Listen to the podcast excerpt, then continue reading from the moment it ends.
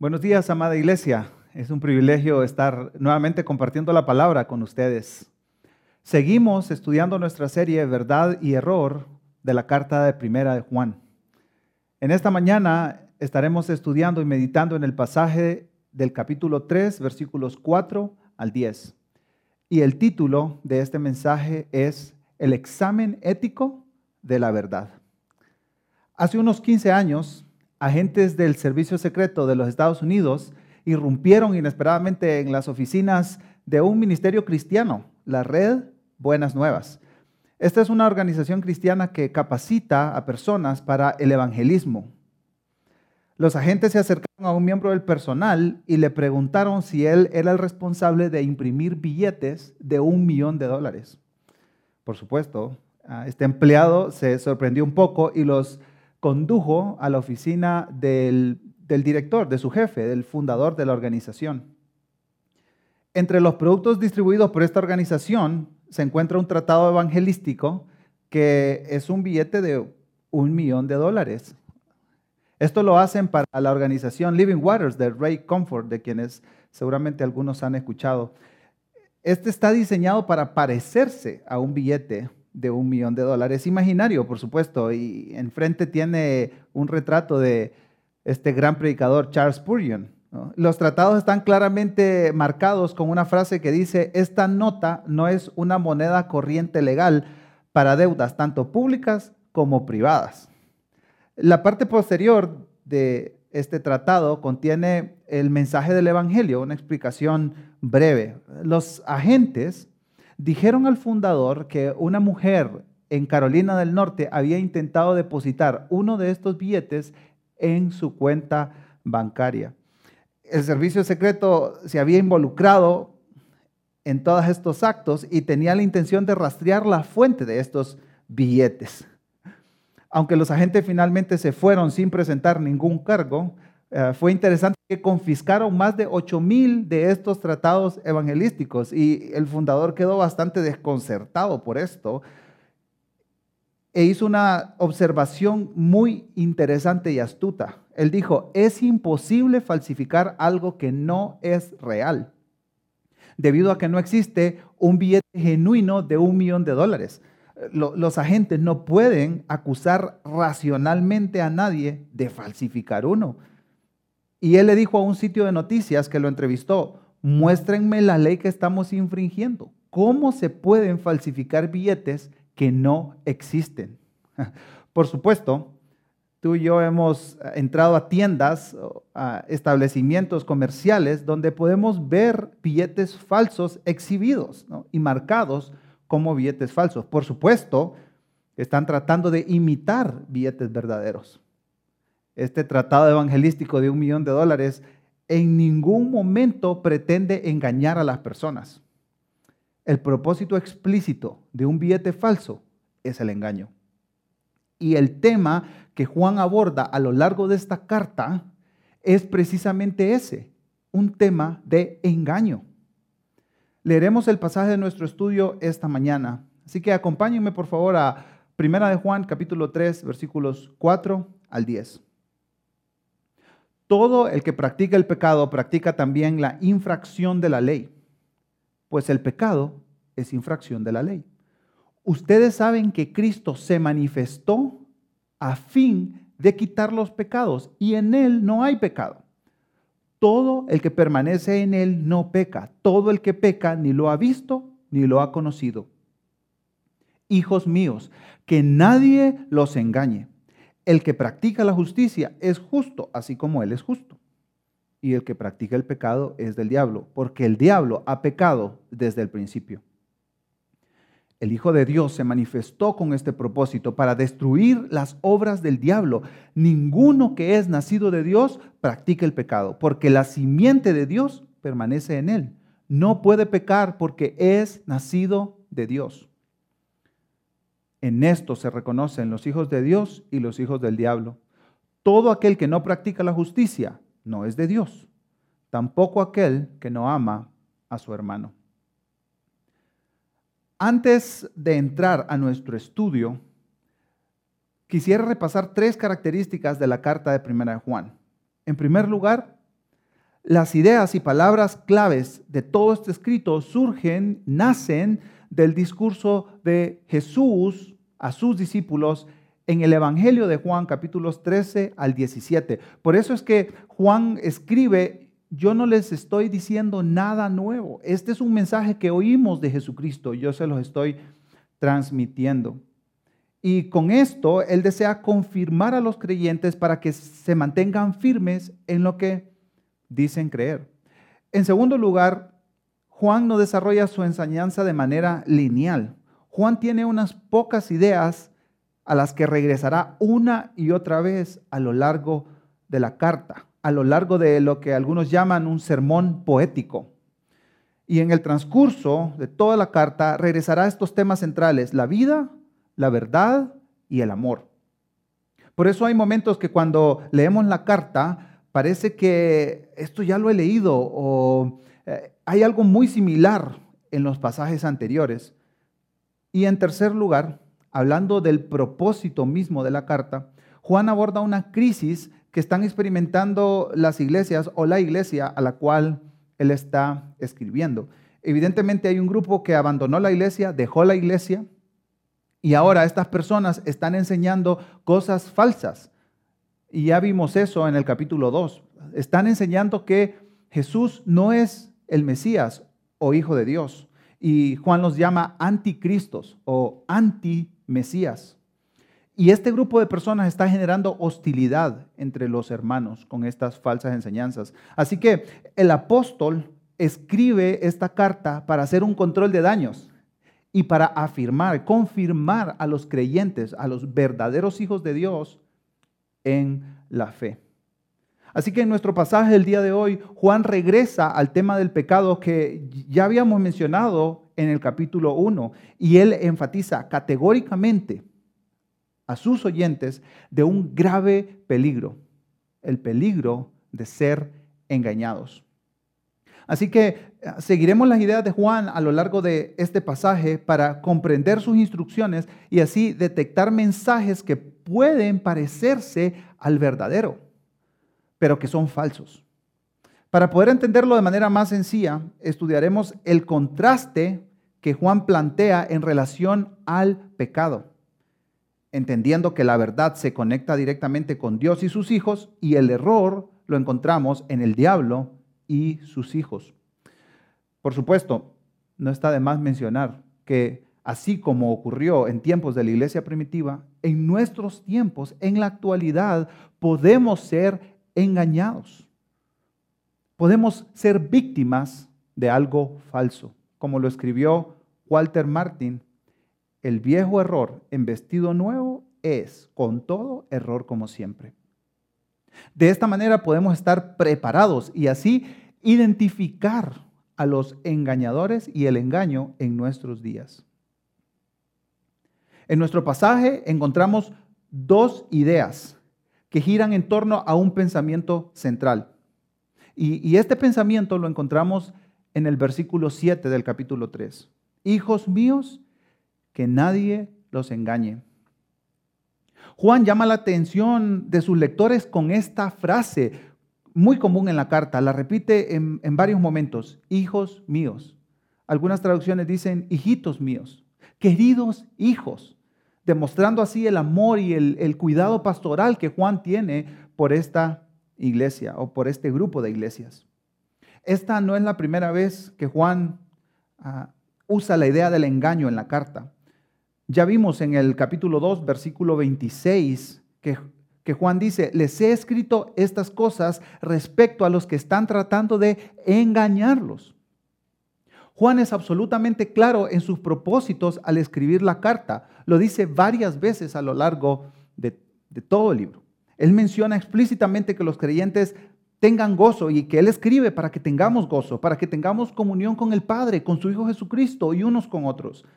Él también escribe con un deseo profundo de que los seguidores de Jesús no pequen, dice el capítulo 2, versículo 1. Y también en el capítulo 5, versículo 13 dice que escribe estas cosas para que sepamos que tenemos vida eterna. Pero Él también les dice, yo les estoy escribiendo todo esto para que estén atentos porque hay personas que están tratando de engañarlos intencionalmente. Estos engañadores a los que él se refiere ah, no solo enseñan mentiras, como vimos a lo largo del capítulo 2. No solo, no solo enseñan y proclaman que Jesús no es el Mesías, sino que también ellos tienen un problema ético. Ellos practican el mal. En estudios pasados observamos con claridad el mensaje de estos engañadores. Es un mensaje anticristo y, Juan advierte de la amenaza de estos maestros que están enseñando falsedades y, y él desenmascara su doctrina en el capítulo 2 y desenmascara su ética en el capítulo 3. Como sabemos, hay dos cartas más escritas por Juan y claramente abordan este conflicto también. Probablemente se escribieron unos cinco años después de Primera de Juan. Y Segunda de Juan es una advertencia a una iglesia en casa en específico. Habían personas que negaban a Jesús, anticristos, y estaban buscando validación en estas comunidades de creyentes. Y leemos en el versículo 7 de Segunda de Juan, pues muchos engañadores han salido al mundo que no confiesan que Jesucristo ha venido en carne. Ese es el engañador y el anticristo. Juan se está refiriendo a estos falsos maestros como engañadores. Los hermanos de esta iglesia en casa no tenían que ofrecerles ningún tipo de apoyo. Por otro lado, la carta de tercera de Juan es, una breve carta para un hermano en particular, Gallo, un miembro de una iglesia en casa. Juan le pide a este hermano que reciba a los misioneros legítimos que llegarán pronto. Leemos en los versículos 5 y 8 de tercera de Juan, amado, estás obrando fielmente en lo que haces por los hermanos y sobre todo cuando se trata de los extraños. Nosotros debemos acoger a tales hombres para que seamos colaboradores en pro de la verdad. En otras palabras, le dice Juan a Gallo, los hermanos que llegarán no son engañadores. Por lo tanto, no hay motivo para rechazarlos o negarles cualquier tipo de apoyo que ellos necesiten en su camino predicando el Evangelio. Juan, al escribir cada una de estas tres cartas, está motivado por un profundo amor a la verdad y por un rechazo, un, aborrecimiento manifiesto al error. Y esto lo confirma en el versículo 10 del capítulo 3. Acompáñenme ahí. Dice, en esto se reconocen los hijos de Dios y los hijos del diablo. Todo aquel que no practica la justicia no es de Dios. Tampoco aquel que no ama a su hermano. Aquí es donde Juan resume la idea de todo nuestro pasaje, en el versículo 10. Así como las personas que trabajan en el banco son muy hábiles reconociendo las diferencias entre un billete falso y un billete verdadero, Juan instruye a los seguidores de Jesús a discernir entre la verdad y el error. No solo como un asunto doctrinal meramente, sino también como un asunto ético, moral. Él añade este aspecto ético al aspecto doctrinal de nuestra fe que ya nos presentó en los capítulos anteriores. Algunas versiones dicen, en esto se reconocen otras versiones dicen, de esta manera distinguimos. En la nueva traducción viviente leemos, por lo tanto, podemos identificar quiénes son los hijos de Dios y quiénes son los hijos del diablo. Hermanos, estas palabras son sumamente fuertes. Juan estaría en contra de todos aquellos que, que piensan en el día de hoy, todos somos hijos de Dios. Él diría, por supuesto que no es así. Algunos son hijos de Dios, otros son hijos del diablo. Y hermanos, en tiempos donde la verdad absoluta es condenada como algo arcaico o tal vez obsoleto, esta declaración es un grito de guerra. Juan está transmitiendo el mensaje de la exclusividad de Jesucristo. No hay tonos grises aquí. Sería algo maligno para el discípulo del amor, como se le conoce a Juan, el no decirles esta verdad a sus oyentes. Tienen que saber que hay hijos del diablo que están tratando de engañarlos. Básicamente el apóstol nos está impulsando a vivir una vida de discernimiento para andar en la verdad. Él ataca directamente la falsa enseñanza que andaba en boca de algunas personas, de algunos mentirosos, quienes decían, si conoces a Dios que es espíritu, lo que hagas con tu cuerpo no importa. Juan categóricamente dice, esto no es así, hermanos. Tengan cuidado con estas enseñanzas y, conecta todo esto ah, que ya habló en el aspecto doctrinal con la vida práctica del creyente. Y el complemento del versículo 10 responde a la pregunta, ¿cómo distinguimos a un hijo de Dios y a un hijo del diablo? Juan nos dice, todo aquel que no practica la justicia no es de Dios, tampoco aquel que no ama a su hermano. A partir del versículo 11 del capítulo 3 se ampliará y se profundizará en todo este concepto ético del amor. Pero ahora permítanme desarrollar el planteamiento de Juan sobre el pecado, agrupándolo en los siguientes conceptos o pensamientos tomados de nuestro pasaje. Y para cada uno de estos conceptos haremos dos preguntas. En primer lugar, ¿qué hacen los hijos del diablo? Y cuál es la fuente de este comportamiento. Y en segundo lugar, ¿qué hacen los hijos de Dios? Y por supuesto, ¿cuál es la fuente de su comportamiento? Así que comenzaremos uniendo todas las ideas al respecto de los hijos del diablo. ¿Qué, hacen los hijos del diablo? Vean conmigo estos versículos 4, 6 y 8. Todo el que practica el pecado practica también la infracción de la ley, pues el pecado es infracción de la ley.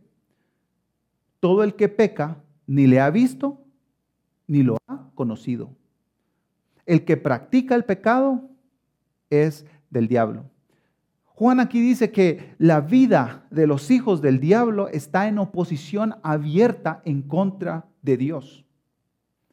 Esto lo evidencia el versículo 4, enfatizando que los que practican el pecado viven infringiendo la ley. Y eso Precisamente eso es el pecado. Es importante que entendamos pecado como una acción de rebelión. Juan aquí no está, no está tratando de, ah, de hablar de un pecado en específico o de categorizar los pecados o de decir qué pecado es peor que qué, pecado. No, no, no. Eh, él está viendo el pecado como una acción de rebelión. Y él apunta a que toda la práctica del pecado se origina no en un simple sentimiento de atracción hacia un deseo. No, no, no. El pecado nace de rebelión contra Dios. E, es una actitud molesta hacia las exigencias morales de Dios. La descripción de pecado que obtenemos en este pasaje es que el pecado básicamente es el rechazo auténtico a toda autoridad. Dice, están infringiendo la ley los que practican el pecado. Podríamos decir entonces que todo el que comete pecado es un anti-ley.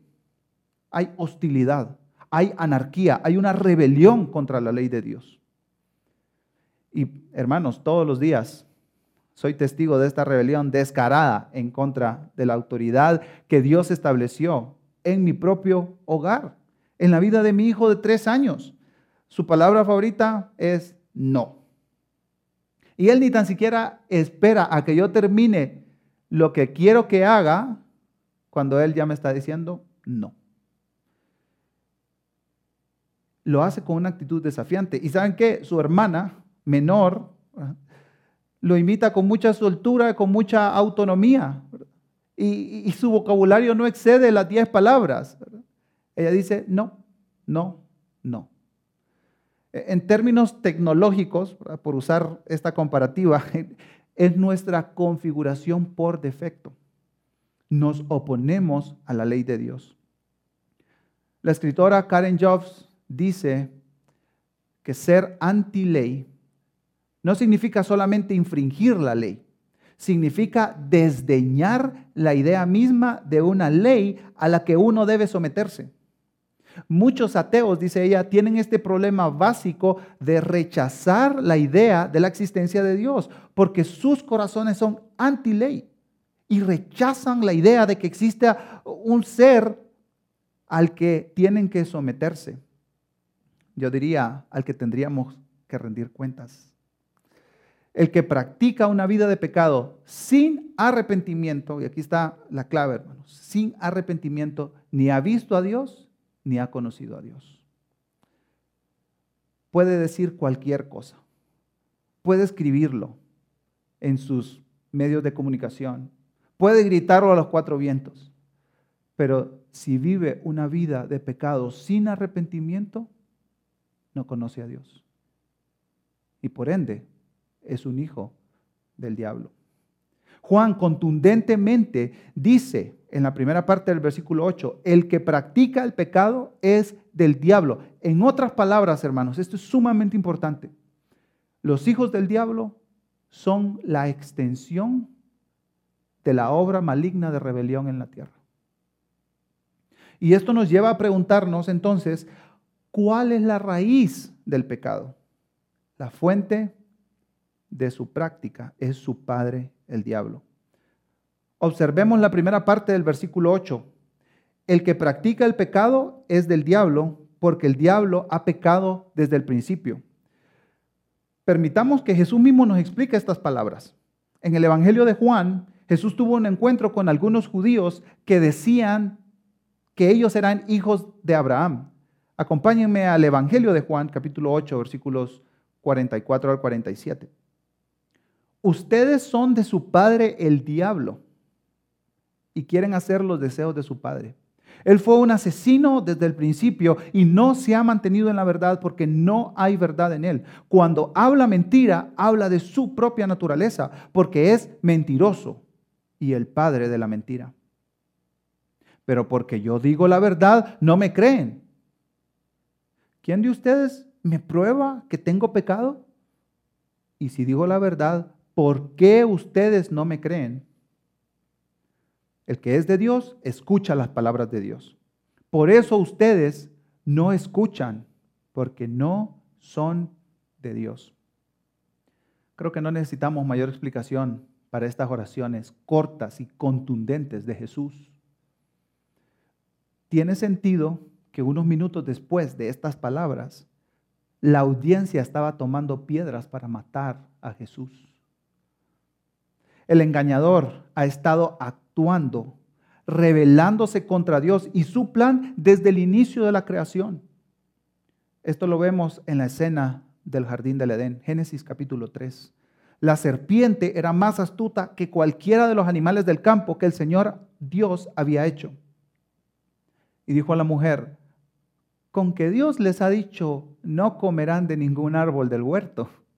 Y la serpiente dijo a la mujer, ciertamente no morirán, pues Dios sabe que el día que de él coman, se les abrirán los ojos y ustedes serán como Dios, conociendo el bien y el mal. Entonces el Señor Dios dijo a la mujer, ¿qué es esto que has hecho? La serpiente me engañó y yo comí, respondió la mujer. En este pasaje de Génesis, podemos ver claramente este engaño. La invitación a rebelarse contra Dios y todo lo que Él representa. Nuestros antepasados, Adán y Eva, nuestros representantes, aceptaron el billete falso y cayeron en el engaño.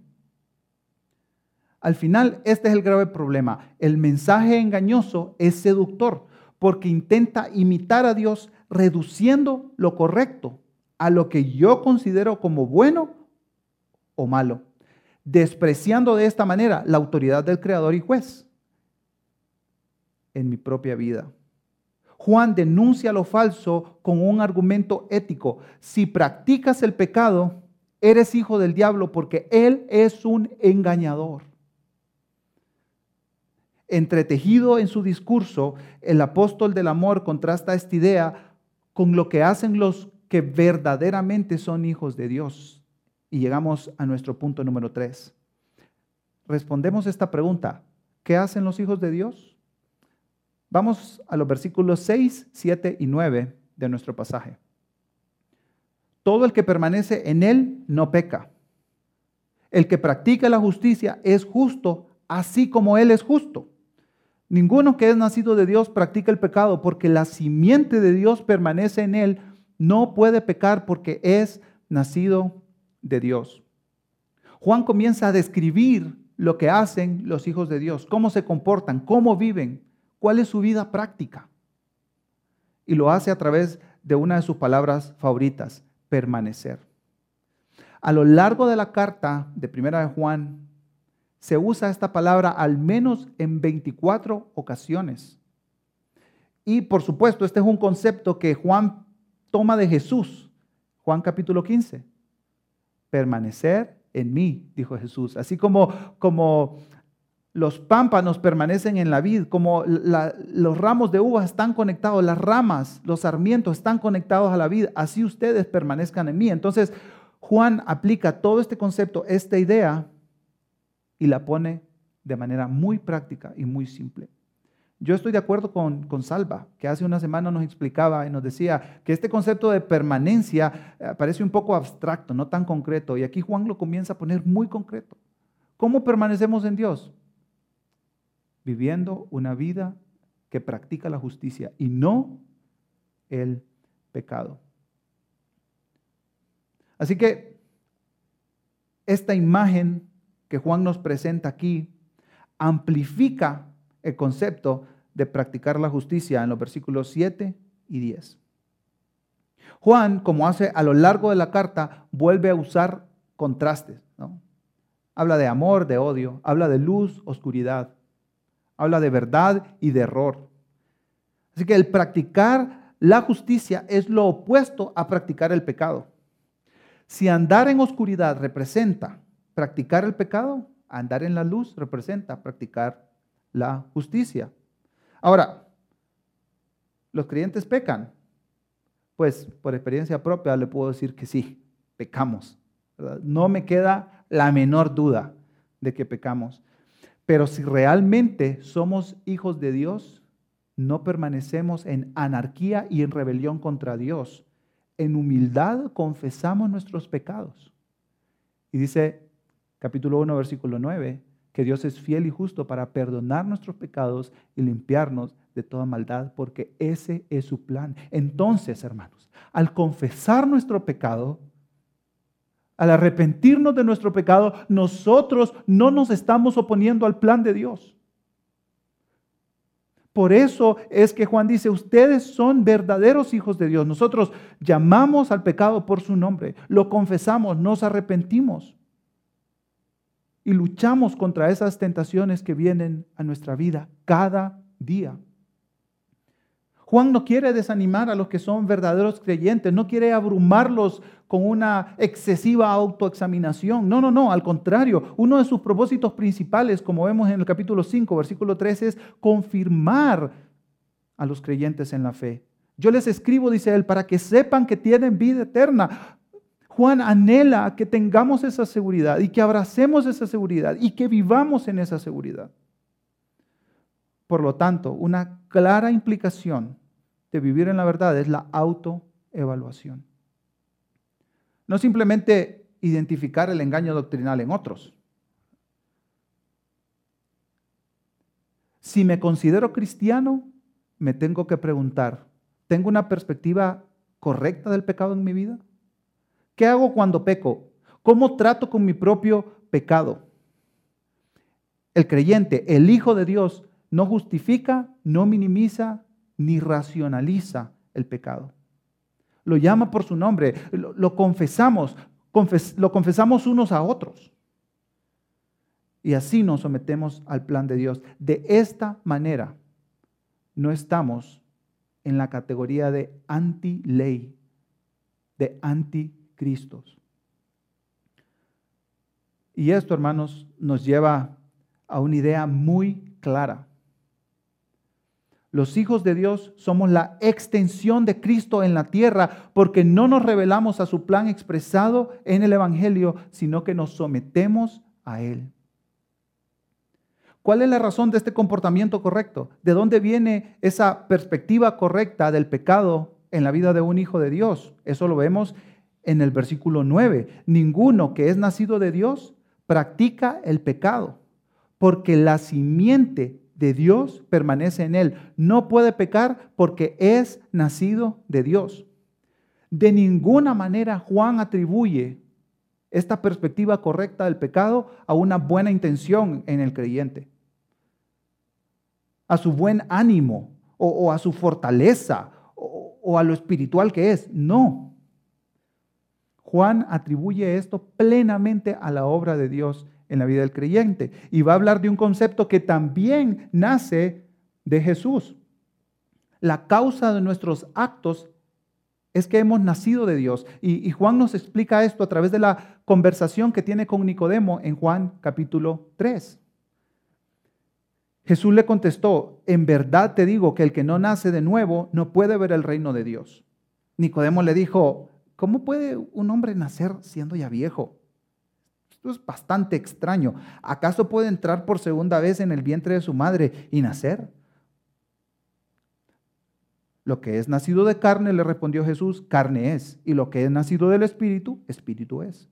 No te asombres de que te haya dicho, tienes que nacer de nuevo. Nicodemo le preguntó, ¿cómo puede ser esto en el versículo 9? Por cuestión de tiempo y espacio no vamos a poner toda la conversación aquí, pero saltamos hasta el versículo 14. Jesús le respondió, y como Moisés levantó la serpiente en el desierto, así es necesario que sea levantado el Hijo del Hombre, para que todo aquel que cree tenga en él vida eterna. Un momento, Juan aquí está hablando de nuevo nacimiento con Nicodemo y después habla de Moisés y una serpiente en el desierto. ¿Qué sentido hace todo esto? Pues básicamente Jesús hace referencia a esta serpiente levantada en el desierto en esta cruz con su propia muerte y su propio cuerpo levantado en la cruz muriendo por nuestros pecados.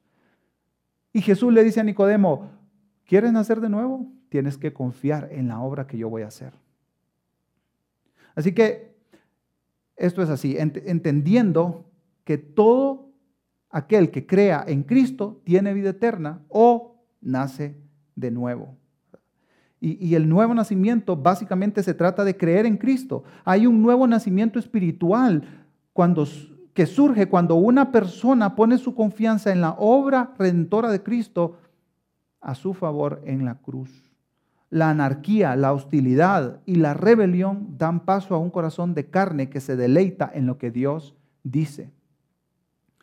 Y todo lo anterior nos lleva a nuestro cuarto y último punto. La fuente de su práctica es su Padre, Dios. El origen de la obediencia del creyente es Dios mismo. Queridos hermanos, esta verdad nos tiene que traer una profunda libertad en nuestra lucha diaria contra el pecado. La obra de Cristo es la que nos capacita, la que nos empodera para vivir en este estilo de vida. Juan presentará dos razones por las que Cristo vino a este mundo,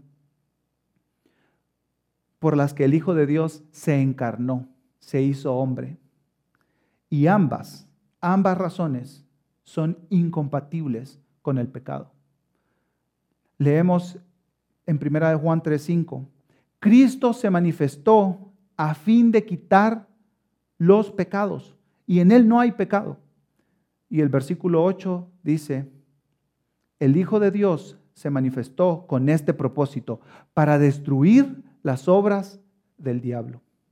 Entonces, podemos decir que en el reino eterno de Dios surgió un reino falso, un reino satánico, un reino anárquico, y en el reino terrenal de Dios surgió la rebeldía humana en nuestro corazón. Dios creó una doble estrategia, reinar y redimir.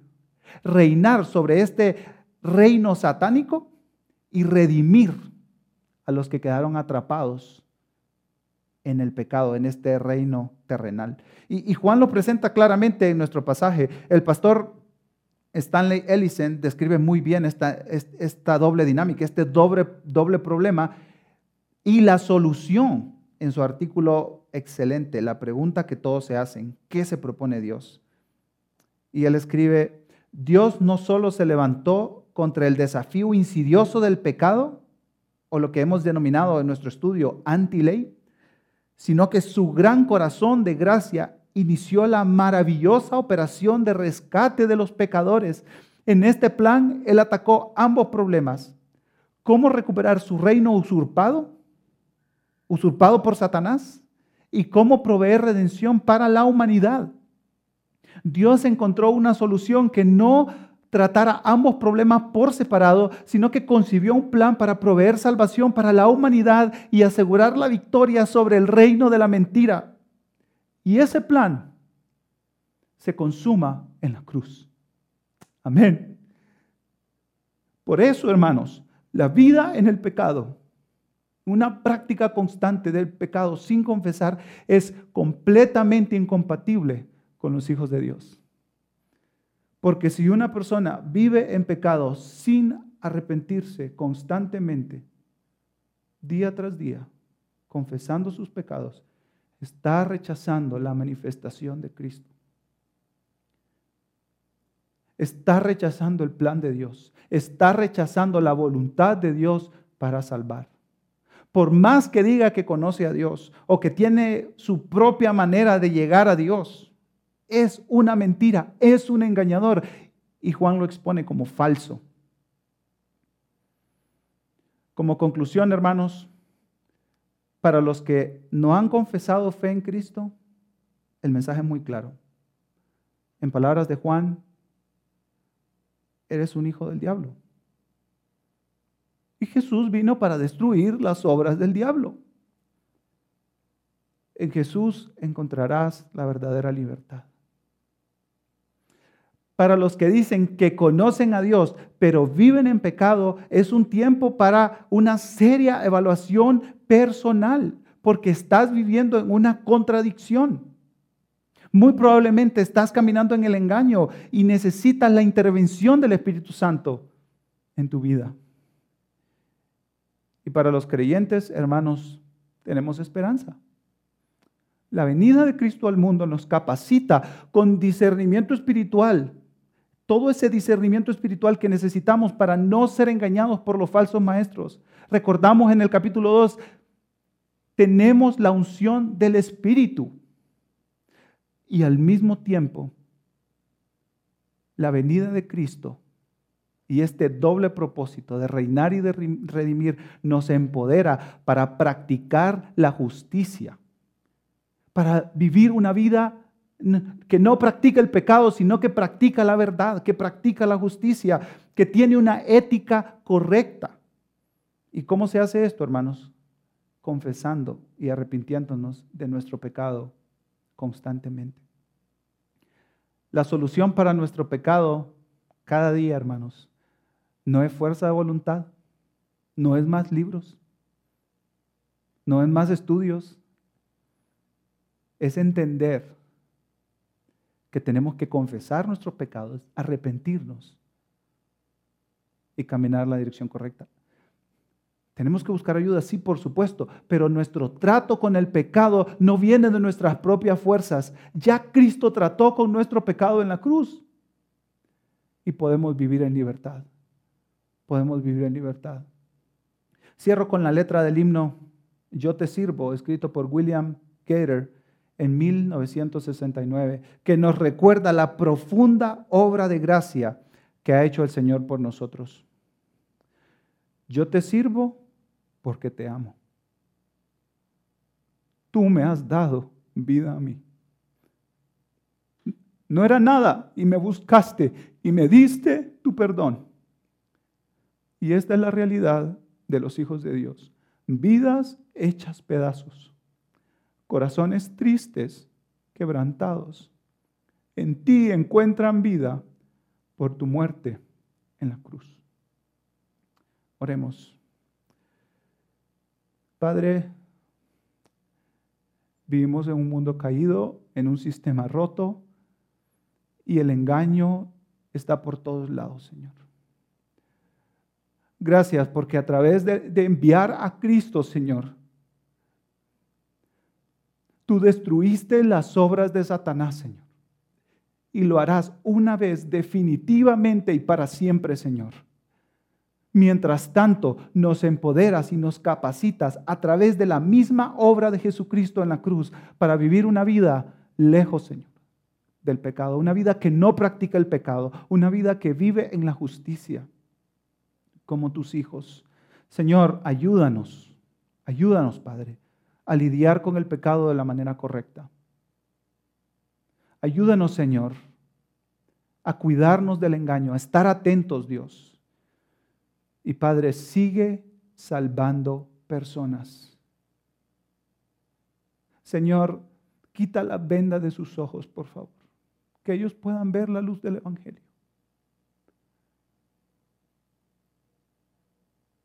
Gracias, Señor, por este mensaje tan esperanzador para nosotros hoy. En el nombre de Cristo Jesús. Amén.